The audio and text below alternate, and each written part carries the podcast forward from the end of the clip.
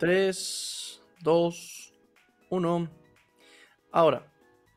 Un saludo a todos los aficionados de NFL. Soy Carlos Rosado. Gusto saludarlos y de nuevo con ustedes para hablar de los Power Rankings después de la semana 7 de la NFL y de las recomendaciones que tendremos en el Fantasy. Estoy aquí con eh, el mismísimo Tigrillo que ha de estar feliz porque regresaron los Dolphins a una victoria en la temporada, una victoria más a la senda del triunfo. Regresa tú a Tango Bailoa. ¿Y qué te parecen esos Dolphins, eh, Tigrillo? Los Dolphins, ¿cómo los viste? ¿Cómo los viste contra Steelers? Hay que ser sinceros. no, sí, sí, hay que ser sinceros. Fue un partido que para hacer el festejo de la temporada perfecta, pues fue muy desangelado, muy triste. Eh, cero puntos en la segunda mitad. Tua que sigue arriesgando el físico, que le faltó timing, comunicación, coordinación con sus wide receivers. McDaniel tomando malas decisiones. Eh, y cuando toma buenas decisiones, mala ejecución por parte de la ofensiva. La defensiva se llevó el partido. La defensiva se llevó el partido. Sí, con esos, esos pases interceptados, la presión a Kenny Pickett y realmente decisiones que luego no entiendes, ¿no? El, gran genio Mike McDaniel estudió en la Universidad de Yale, para la gente que no sepa, es un, cerebro, la verdad, como, como persona, un IQ muy alto, pero todavía le falta madurar en la NFL le falta entender más el juego, esa situación, ¿no? De cuarta oportunidad, vas 16-10 ganando, estás eh, dentro de la yarda 30, creo que estaban, estaban en, posición de gol de campo, este, y de repente cuarta oportunidad y dos, no es lo mismo cuarta y una, cuarta y media, que cuarta oportunidad y dos, porque eh, lo más eh, obligas, o sea, el plan de juego se reduce un poquito más al quick, quick game, a lanzar el balón, a diferencia de, cuarta y una en donde puedes correr el balón. Este, y de repente, y aparte te estás enfrentando a un coreback novato, un coreback que ha tenido problemas para mover a la ofensiva, y de repente optas por jugártela, la fallas, la defensiva de Pittsburgh se crece, Pittsburgh porque no quiso aprovechar, y estaban 16-10 todo el partido. Pittsburgh porque no quiso aprovechar en esos momentos, pero en última serie ofensiva anota Pittsburgh, le saca el partido y se les acaba la fiesta a los Steelers, ¿no? Digo, a los, a los Dolphins. Dolphins, sí, sí, sí. Entonces, pues eh, McDaniel simplemente dijo, son errores coachables, son errores que se pueden corregir, no me preocupa mucho, simplemente pues también eh, Tua regresa y necesita agarrar timing con sus receptores, ¿no? Entonces, eh, a ver qué pasa, ya tienen rivales más a modo, más eh, tranquilos, Detroit, Houston, en teoría, ¿no? Porque... Ese de Detroit no va a ser fácil, ¿eh? me tocó narrar el de Detroit contra Dallas la primera mitad y la defensiva creció mucho de, de Detroit, ¿eh? O sea, contuvo al equipo de Dallas presionando. El problema, pues también Dallas tenía una gran defensiva. Pero este, ojo, eh, porque Lions ha ido creciendo y en su casa y sabiendo, con, no sé, va, va, a estar apretado. Pero bueno, vamos, vamos con los Power Rankings, ¿qué te parece? Vamos con los Power Rankings, coach. Semana 8. Semana 8. Tengo a tres equipos en el número 10, empate y los veo similar creo que dos equipos con buen coacheo, uno con más talento que, eh, y con un coach que ha ido aprendiendo y que va, a crecer Mike McNally. Eh, tengo a los Dolphins, tengo a los Titans y a los Seahawks, empatados en número 10. Sí, qué raro. Los Seahawks han jugado un gran fútbol americano. Eh, su ataque terrestre ha sido muy interesante. Es muy divertido verlos. Una defensiva que también ha ido creciendo porque esta defensiva permitía muchos puntos contra Arizona. Fueron cinco capturas sobre Kyler Murray, provocaron balón suelto, ganaron en casa hace 15 días, esta semana ganan en contra de los Chargers. Y tengo a los Titans. Los Titans también, sin tener un equipo sólido, Ryan Tannehill lesionado, una línea ofensiva que no es la misma de antes que le abre los huecos a Derrick Henry, pero no sé cómo han ganado los partidos y confío en Bravel después de lo que demostró la temporada pasada y de lo que está demostrando este año con ese equipo, con ese talento que ha ganado partidos al igual que los Seahawks, ¿no? Y, Miami, que con talento no han podido generar jugadas explosivas. Yo espero que esta semana, con el ritmo de Tua, puedan regresar a, otra vez ser un equipo que pueda generar esas jugadas explosivas que cambien el rumbo del partido y que controle los juegos. McDaniel, un consejo te doy porque tu amigo el tigrillo soy. No, la NFL no se inventa, se ajusta solamente. No vengas a inventar. Listo. Eh, hazle caso justamente a Pete Carroll y a Bravel que con poco pueden hacer mucho jugando básico justamente, ¿no? Entonces, vámonos a la posición número 9, coach. Vamos, posición número 9. 9 los Ravens. Juegan esta semana contra los Bucaneros el ataque terrestre de los Ravens es sólido, la defensiva ha tenido muchos problemas de bucaneros y los Ravens los tengo en 9 porque todavía confío en que puede ser un equipo que va a ir creciendo, que puede hacer los ajustes y que John Harbaugh puede hacer los ajustes necesarios en esa defensiva que no ha jugado los 60 minutos en cada partido. Eh, los partidos que perdieron, los rivales vinieron de atrás y le sacaron el juego porque tienen que jugar los 60 minutos, tienen el talento y tienen la forma de atacar al equipo, a, los, equipos con los que se enfrentan. Lamar Jackson está jugando buen fútbol americano, Gus Edwards y Kenyan Drake pueden ser importantes en este ataque terrestre después de la lesión de Jakey Dobbins. Y los Ravens creo que iban a estar en la, este, peleando la norte junto con los Bengals. Equipo de 4-3, un equipo, un coreback que sigue dando de qué hablar, limitado, un coreback terrestre que se le complica pasar, ¿es él o es el esquema? Lo vamos a saber más adelante, pero sí creo que necesita ser más equilibrado. Eh, ha logrado eh, rendir a pesar de las lesiones de J.K. Dobbins, eh, ahorita ya llegó Gus Edwards, pero sí, me parece que es un equipo que de 9 no pasa por ahora por ahora. Vámonos, sí, sí, sí, vamos a ver si, si pueden solucionar esos errores eh, de coach y las lesiones. Vamos al punto 8, coach, equipo número 8. Qué difícil, ¿no? Esos del 6 al 10 está bien difícil, ¿eh? Así acomodarlos quién entra, quién sale, quién está fuera de los 10. Los Jets de Nueva York con dos ganados. Robert Salah ha hecho un gran trabajo y la defensiva ha crecido mucho. Han tenido lesiones. Tiene, uh, Vera Tucker está lastimado, línea ofensivo, baja importante en la línea ofensiva. Se les lastimó Mikai Beckton empezando la temporada. Se les lastima Bruce Hall también, el ataque terrestre que había funcionado, tuvo una jugada explosiva.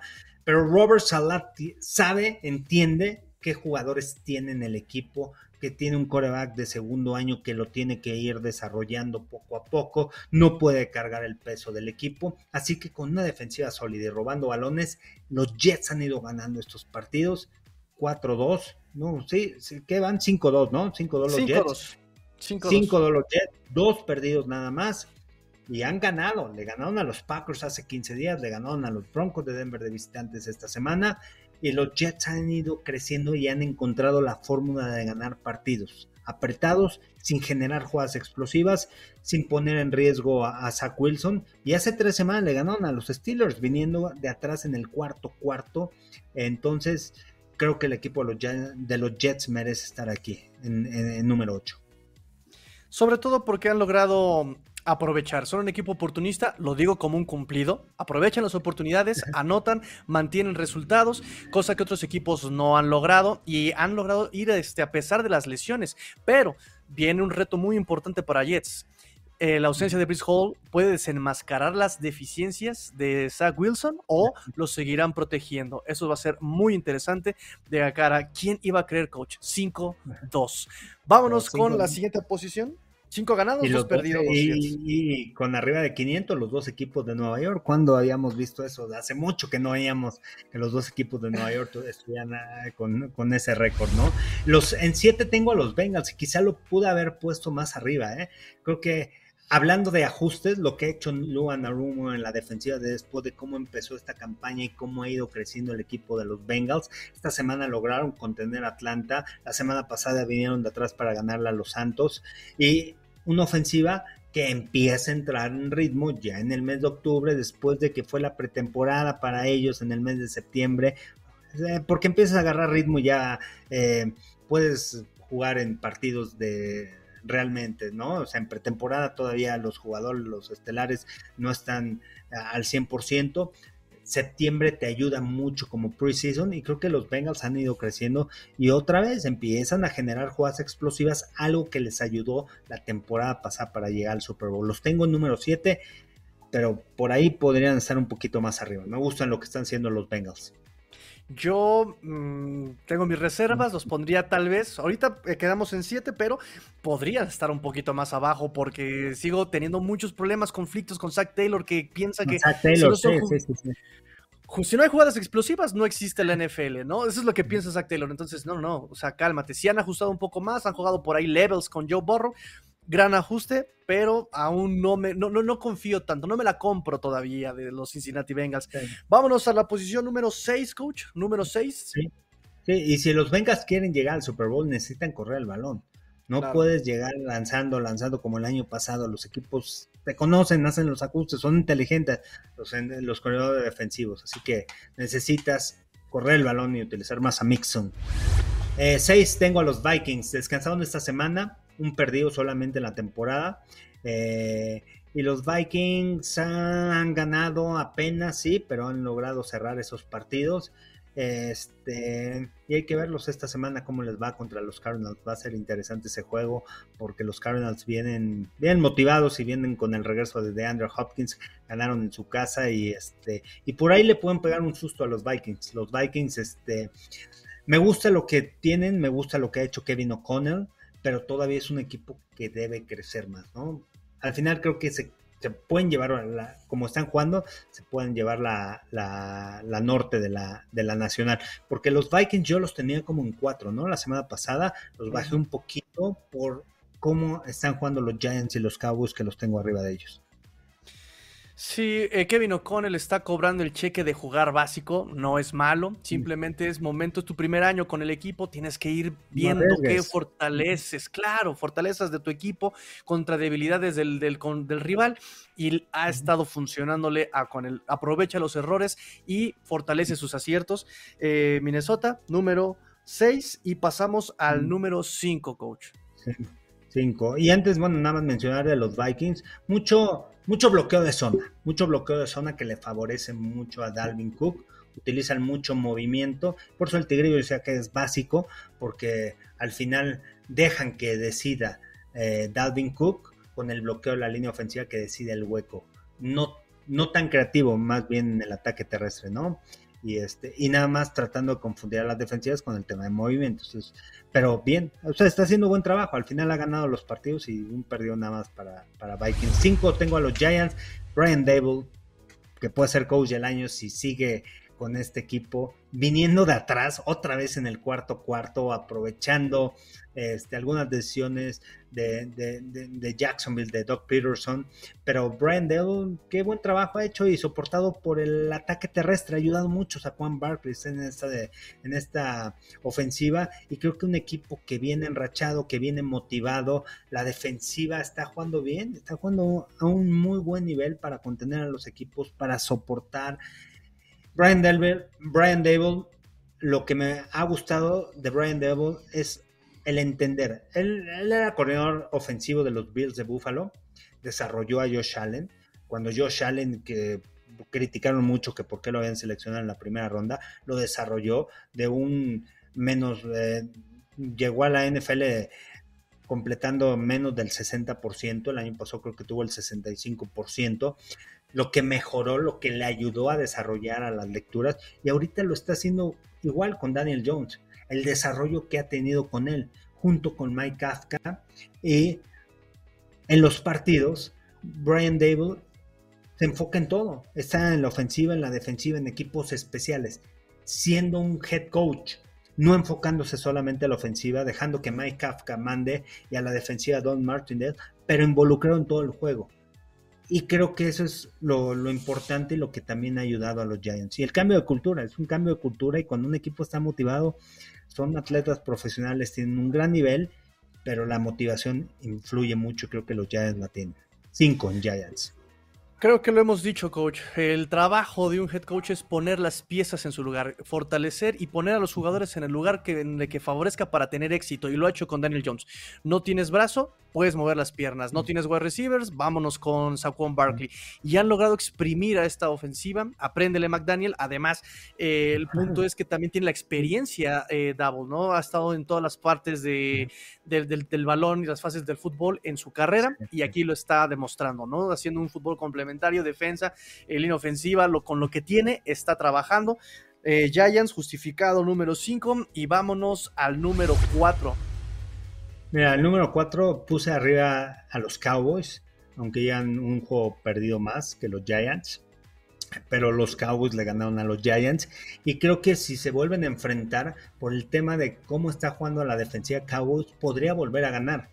Está soportando, está generando capturas, está generando presiones al coreback. Fueron cinco capturas en contra de los Lions vinieron los disparos en momentos importantes, pusieron en aprietos a Jared Goff, no pudo resolver en tercera oportunidad de largo y contuvo el equipo de los Cowboys, es soportado y al final le regresan el balón a la ofensiva.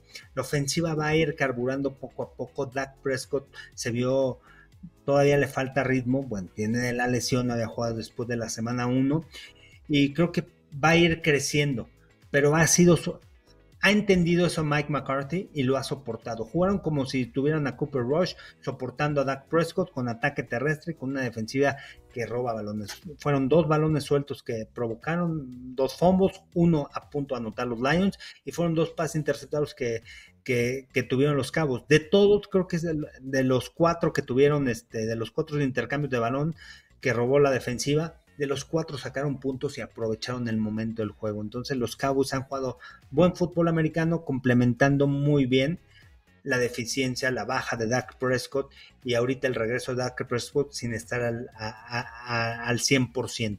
Entonces los Cowboys ahí jugando buen fútbol americano con buena defensa. Nuevamente, el juego básico no tiene nada de malo. McCarthy exactamente lo entiende. Vamos por el juego terrestre, vamos a proteger a Dak Prescott, vamos a recargarnos en la defensiva y le está dando resultados, ¿no? Entonces, este, nuevamente la experiencia de McCarthy. No soy fan de McCarthy, sinceramente, pero jugar básico en ese tipo de circunstancias es positivo también por la situación del equipo. Eh, punto no, equipo número 3, Kansas City Chiefs. Mira, sí, sí, sí, tres Chiefs, dos Bills y uno Eagles. Eagles no jugó, Bills tampoco jugó esta semana. Descansaron estos dos equipos, sí, ¿no? Descansaron. Eh, este, y, los Chiefs.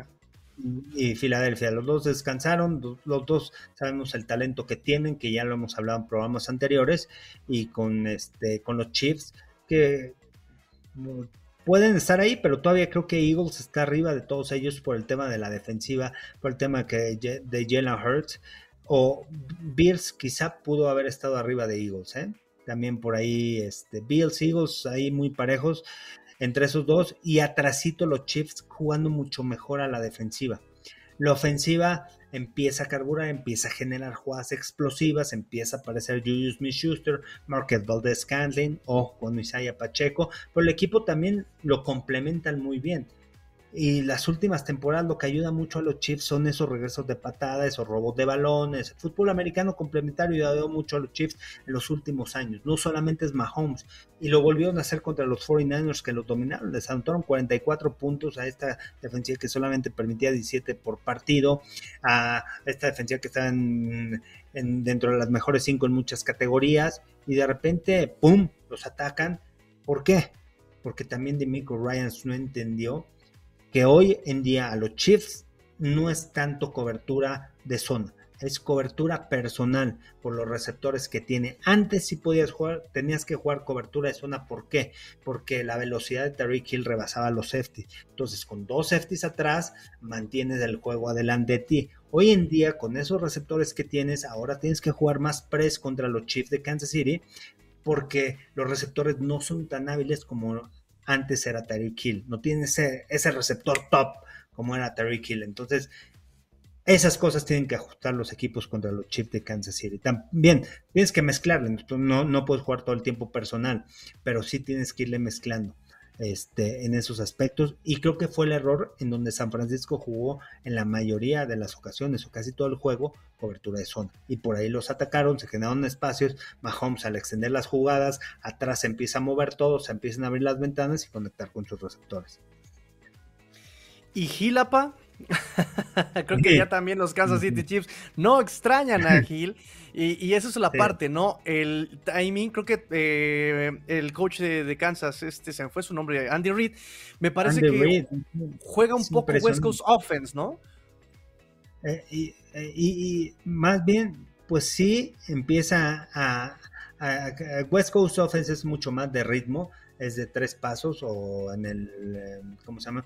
En escopeta, en shotgun, es de un paso y me deshago el balón, trayectorias de tres yardas, de cinco yardas, perdón, eh, slants, quick outs, hitch, ese tipo de cosas. Este, pero, pero otra de las cosas interesantes es el personal, cómo lo usa. Utiliza mucho personal, 13, un corredor, tres alas cerradas utiliza mucho a las tres alas cerradas que tienen esa habilidad para atrapar el balón.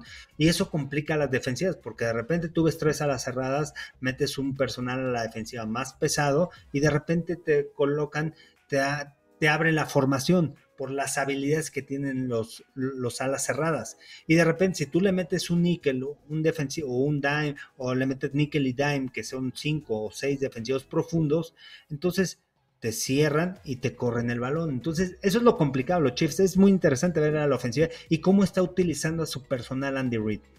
Y obviamente Travis Kelsey pues, sigue siendo la pieza importante. Pero justamente lo que nos ha gustado ahora de Kansas es que ese timing, ese ritmo, ya lo está agarrando Mahomes con sus wide receivers. Entonces, ahora si antes era limitado, no tenía ritmo, ahora es peligrosísimo Mahomes siempre lo fue, pero ahora lo va a hacer todavía más porque ya está entendiéndose con su ofensiva. Y Kelsey es imparable, es un titán Travis Kelsey. Sí, sí, sí. este, y bueno, vamos a ver cómo eh, Buffalo y Filadelfia eh, mantienen su liderato en los Power Rankings. Y no sé, coach, creo que aquí terminamos con eh, los Power Rankings. Y creo, permítame decir que aquí es una oda al juego básico. Seahawks.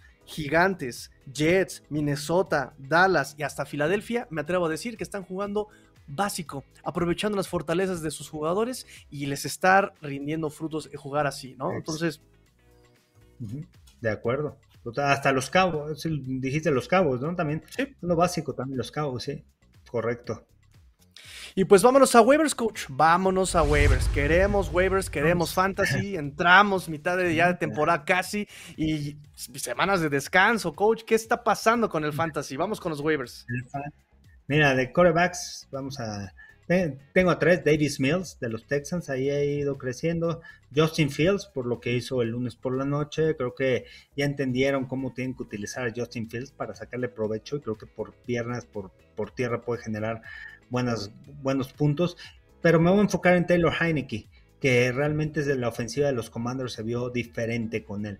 Un ataque terrestre en donde tiene a Brian Robinson, Antonio Gibson, pueden correr el balón, pero Heineke no tiene, no tiene miedo y va vertical y ataca. Y, e, y ha conectado con Terry McLaurin. Ojo, los que tienen a Terry McLaurin puede empezar a dar por la conexión que tiene con Taylor, con Taylor Heineke y Heineke puede ir vertical. Así que puede ser buena opción cuando un coreback te descanse en cualquiera de las semanas. Así que Heineke lo tengo como uno de los waivers.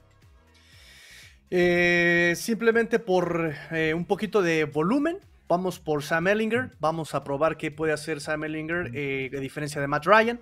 Vamos también, si está disponible, si está disponible en muchas ligas, ya también fue tomado, Daniel Jones. Daniel Jones está, si no por brazo, por la producción en piernas, está abajo de eh, Lamar Jackson. Entonces hay que ir por Daniel Jones en cuanto a corebacks. Correcto. Vamos con corredores.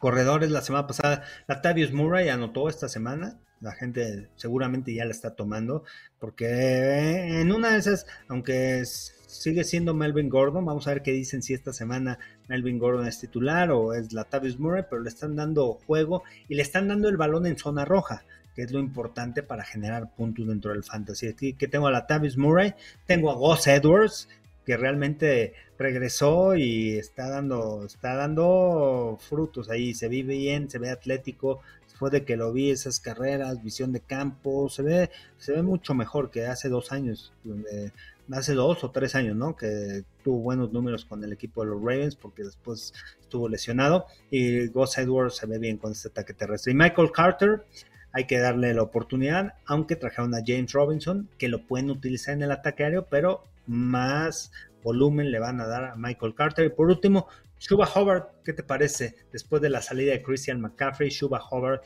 hay que escogerlo. Anotó en contra de Tampa Bay y le van a dar el balón. Y creo que aunque diga que Dante Foreman está ahí de titular, no. Yo creo que Chuba Howard ya lleva experiencia ahí en esa ofensiva de, los Panthers. Bueno, aunque cambiaron el staff de entrenadores a Matt Rule, pero creo que Chuba Howard ahí va a crecer. Se ve atlético, ¿eh? se ve bien, se ve bien adaptado y se ve explosivo ya tiene sus años de desarrollo en la NFL aquí con las Panteras justamente y el actualizo, por ahí ya también declaró eh, el nuevo el coach interino de las Panteras que el titular va a ser Choba Hobart. Tenemos miedo de que sea un tipo comité, pero su distribución de snaps da eh, justamente la idea de que Choba Hobart se va a quedar con la titularidad. Salió un poquito lesionado eh, el partido pasado contra Tampa, pero mm, parece que no es nada serio, incluso está el reporte de que podía regresar al campo si hubiera sido necesario y prefirieron no arriesgarlo dadas las circunstancias del partido. Yo también voto por eh, Hobart sobre Dante Foreman, eh, aunque muchos tienen miedo del, comité. Guárdenlo, guárdenlo, tal vez la semana 8 y ya pueden tomar una decisión en semana 9, pero me parece que desde ya empezó a producir. ¿eh? Sí, correcto, correcto, sí, desde ya. Y sí, muchas liga, muchos equipos también con lesiones que hay con los corredores, los que tenían a Bruce Hall, rápidamente vámonos, este, ¿no? Agarrar ahí a, sustitutos, ¿no? De esas lesiones de, corredores. Este, vamos con receptores y flex, vamos a, juntarlos porque por lo general ponemos receptores. Tengo a Van Jefferson, que ya lo habíamos mencionado este, la semana pasada no jugaron los Rams y ahora van contra San Francisco y puede ser una pieza que te pueda, que pueda desbalancear el perímetro. No dudo que temprano en el partido vayan a buscarlo, vayan a tratar de echar para atrás a la defensa de San Francisco y por ahí pueden conectar con Van Jefferson.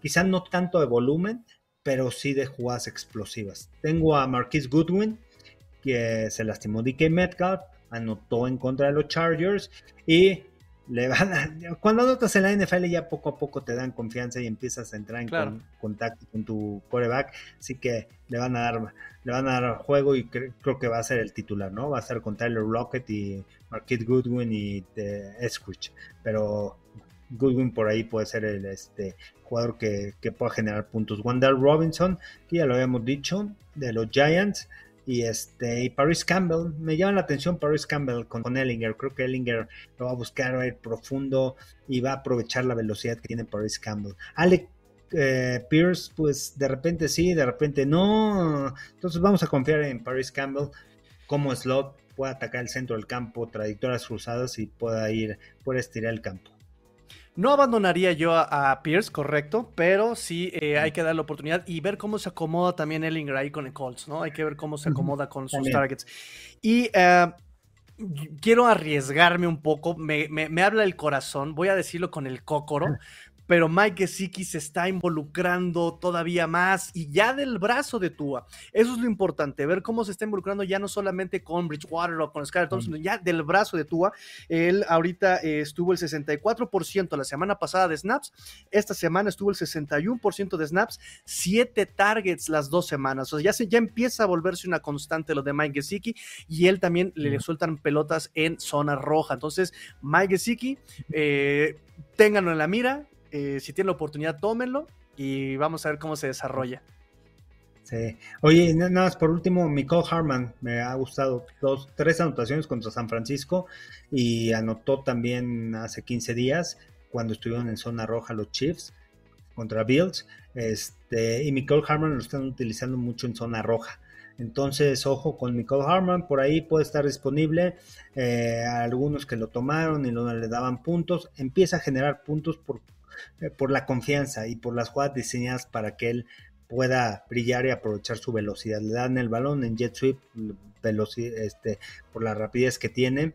Este, fueron tres touchdowns contra, contra los este, 49ers, dos por tierra, otro por pase, pero el pase fue igual como una jet sweep atrás en, la línea y este, anotó con los Bills. Entonces, cuatro anotaciones en dos partidos. Nicole Harman, que los Chips descansan esta semana, pero lo pueden tomar y lo pueden esperar a que la próxima semana, si descansa alguno de sus receptores, Michael Harman puede ser opción.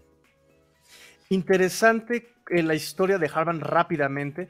Había sido drafteado para sustituir en caso de una eventual suspensión a Tariq Hill. Eh, y ya empiezan a utilizar su velocidad, empiezan a utilizar ya jugadas que eran diseñadas como para Terry Hill, ya lo están involucrando a, Michael Harman, exactamente no solamente por pases, sino también ya acarreando la pelota, como bien dijo coach, en jugadas de jet sweep, en end rounds. Y pues contra San Francisco el 63% de los snaps, eh, cuatro targets, cuatro recepciones. Es decir, sí lo están buscando, jugadas diseñadas para él. Entonces, eh, no quiero casarme con la idea de que puede ser un wide receiver 1, pero sí puede ser un buen flex por eh, la química que ya está utilizando con este eh, Mahomes, con la reserva de que Mahomes reparte el tepache, ¿no? Reparte de todos lados la pelota, pero sí, eh, Harman es una, es una buena opción para flex. Sí, correcto. Y vámonos con alas cerradas. Este, también está complicado, ¿eh? Por las alas cerradas, Conklin, a ver si empieza a dar. Este, Juwan Johnson me gusta con los Santos, con los Saints, que lo vimos la semana pasada. Es, un receptor grande, pero Juwan Johnson. Irv Smith también me gusta con, con Vikingos. Ahí, este, hace 15 días anotó, le empiezan a dar juego, empiezan a distribuir el juego, no solamente Justin Jefferson, que este, necesitan buscar otros receptores y creo que Irv Smith ahí, porque no solamente es una ala cerrada, es un slot, ¿no? Es más un slot. Este, pues Irv Smith yo creo que puede estar disponible en algunas ligas. Quién sabe si después de, si la semana pasada lo tomaron, aunque tuvieron semana bye, lo tomaron y si no, ojo, pueden arriesgarse ahí a, buscarlo a ver si está disponible. Para esta semana, Dulcich, que esta semana Dulcich no tuvo tanto juego, pero por ahí con los Broncos de Denver, aunque eh, hubo otro coreback, pero Dulcich va, va, a generar puntos. Ya sí, además, eh, sí, además está, está, muy involucrado también en el, en el juego, ¿no? 71% de los snaps, 59% de los snaps, 9 targets la semana pasada ahí con los Jets, 9 targets, 6 ah, recepciones. Y, ves que lo dijimos, ¿no? Después de la anotación hace 15 días de los Broncos contra el juego de Nuts por la noche contra los Chargers, este, dijimos Dulcich, él está involucrado en el ataque ofensivo, no era tarde la semana pasada, o sea, ese es agárralo, agárralo, porque él va a estar ahí distribuyendo el juego con él. Y sigue disponible, eh, por ejemplo, en, gigas, en ligas Yahoo, sigue disponible en el 89% de ligas. O sea, todavía hay gente que no lo agarra. Entonces, si, si ven a Dulcich eh, disponible, apáñenselo, apérrenselo, porque va en aumento ahí. Muy bien. Muy bien, llegamos al final de los picks, los Power Rankings, mi tigrillo. Y esta semana también estaremos lanzando el de los picks, que ha tenido éxito, ¿no? Así que síganos, denle suscribir al canal en donde te encontramos, tigrillo. Sí, gracias a los que se suscriban, suscríbanse. Para nosotros es la vía, para ustedes es solamente un clic, así que apóyennos, apoyen el buen contenido. Eh, arroba master-tigrillo en Twitter y también sigan el contenido de El Precio del Éxito. Se va a poner muy bueno, vienen ya sorpresas. Y pues muchas gracias, coach. Perfecto, a mí en arroba Carlos Rosado V, TikTok, Twitter, Instagram, Carlos Rosado 15 en Facebook, suscribir al canal de YouTube, Carlos Rosado Sports. Y bueno, nos vemos, Tigrillo, y este, estaremos hablando de los picks en el siguiente episodio. Hasta la próxima.